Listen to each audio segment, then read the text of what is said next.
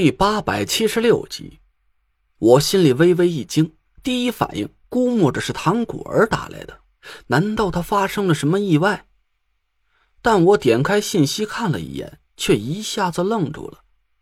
所有的未接来电都显示着一个熟悉的号码，是王月打来的。我翻了一下信息，从前天傍晚一直到五六分钟之前。他每隔一两个小时就打一次我的电话，可能是我把手机放在车上一直没接电话，王月以为我出了什么事儿吧。我赶紧给他拨了回去，王月焦急的声音从手机里传了过来：“你干嘛去了？怎么两天都没接电话？”“呃，我手机丢了，这刚找回来，这不马上就跟你联系了吗？”“胡说。”都两天时间，你就没去买个新手机补个卡？你还至于穷到买不起手机了？呃，嗨，这不忙吗？一直都没空。我赶紧支吾了过去，岔开了这个话题。我说：“你这案子到底要忙活到什么时候啊？眼看着你婚期就要到了，你还没回来呢。”王月叹了口气，声音显得很疲惫。唉，估摸着婚期要延后了。这个案子一直都没查到什么头绪，哪有心思结婚呢？我奇怪的问了一句：“到底是个什么案子？”王月说道：“是关于那个境外财团往境内输入资金的案子。郑英明死了之后，纳若兰的公司接手了境外财团的输入资金，但是现在他的身份不是暴露了吗？这条线也就断了。半个月之前，我们查到了外省的一个公司。”和那个境外财团有资金往来，但是调查了这么久，却没抓到什么尾巴。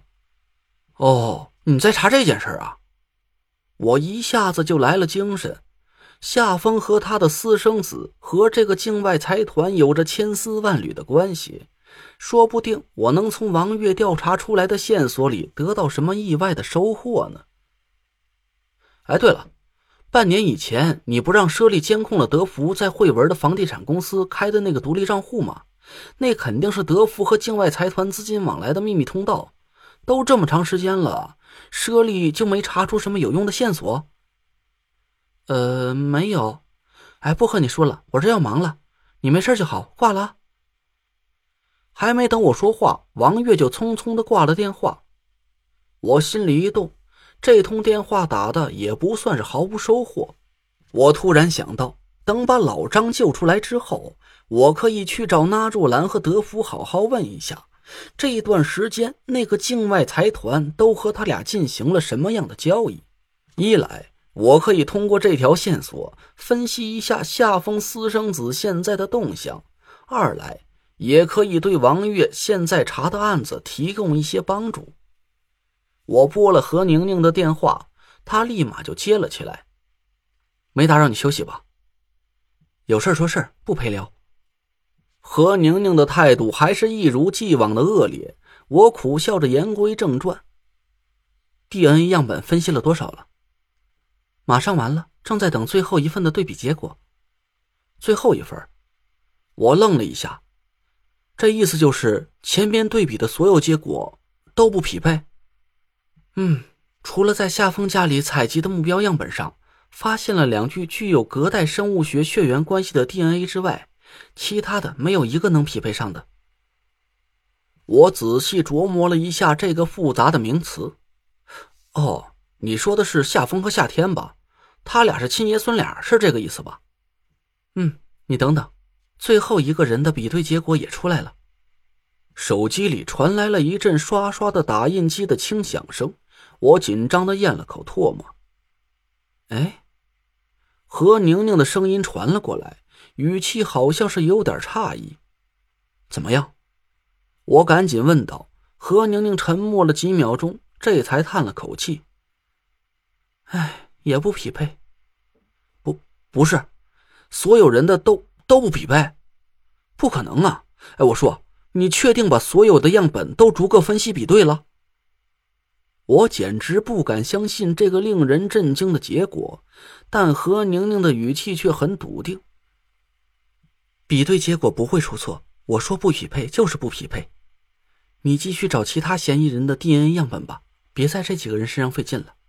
哎，对了，收费标准我上次和你说清楚了，一次个体识别两千，一共十四份样本，两万八，这算是给公家干活，不打折。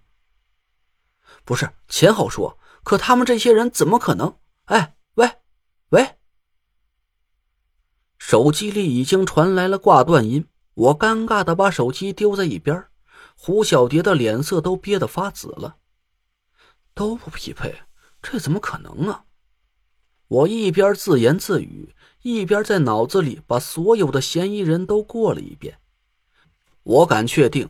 我身边所有的和我关系亲近的、年龄在合理范围之内，同时又不会风水术的人，都在这个嫌疑人的名单里了。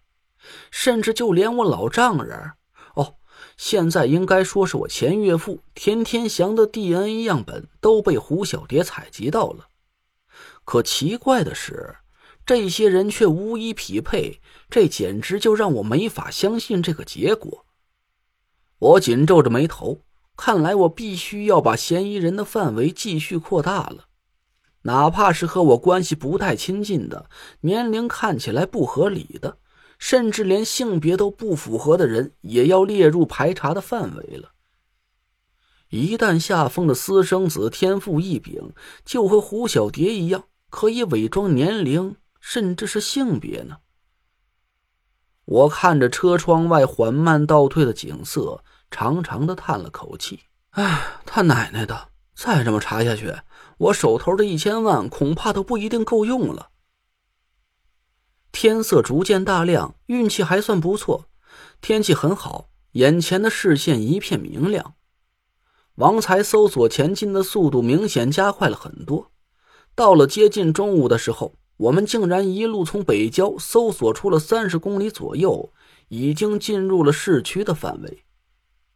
周围的建筑慢慢的变得多了起来，街道也越来越规范。王才也不可能大摇大摆的站着马路中间溜达。经过一个路口的时候，他停下脚步，四下看了看，手贴着裤边做了几个奇怪的手势，匆匆的拐了个弯，就消失在我们的视线里。胡小蝶却没跟上去。他把车停在路边的一个车位里，我奇怪的看着他，怎么了？胡小蝶笑了笑，我看他那模样是没打算告诉我，只能按下车窗，点了根烟，拿过手机看了看时间，心里的不安慢慢扩大了起来。离我放出纸扎小人已经过去了将近六个小时，到现在竟然还没得到反馈的信息，难道说庄小龙已经？我赶紧摇了摇头，把这个可怕的想法甩出了脑袋外边。要是这家伙真的已经挂了，我都不知道该怎么跟烟壮交代了。一根烟很快就抽完了，我心烦意乱的把烟头丢出车窗。突然，车窗旁边不知道从哪儿冒出来一个声音：“师傅，请不要随地乱扔垃圾。”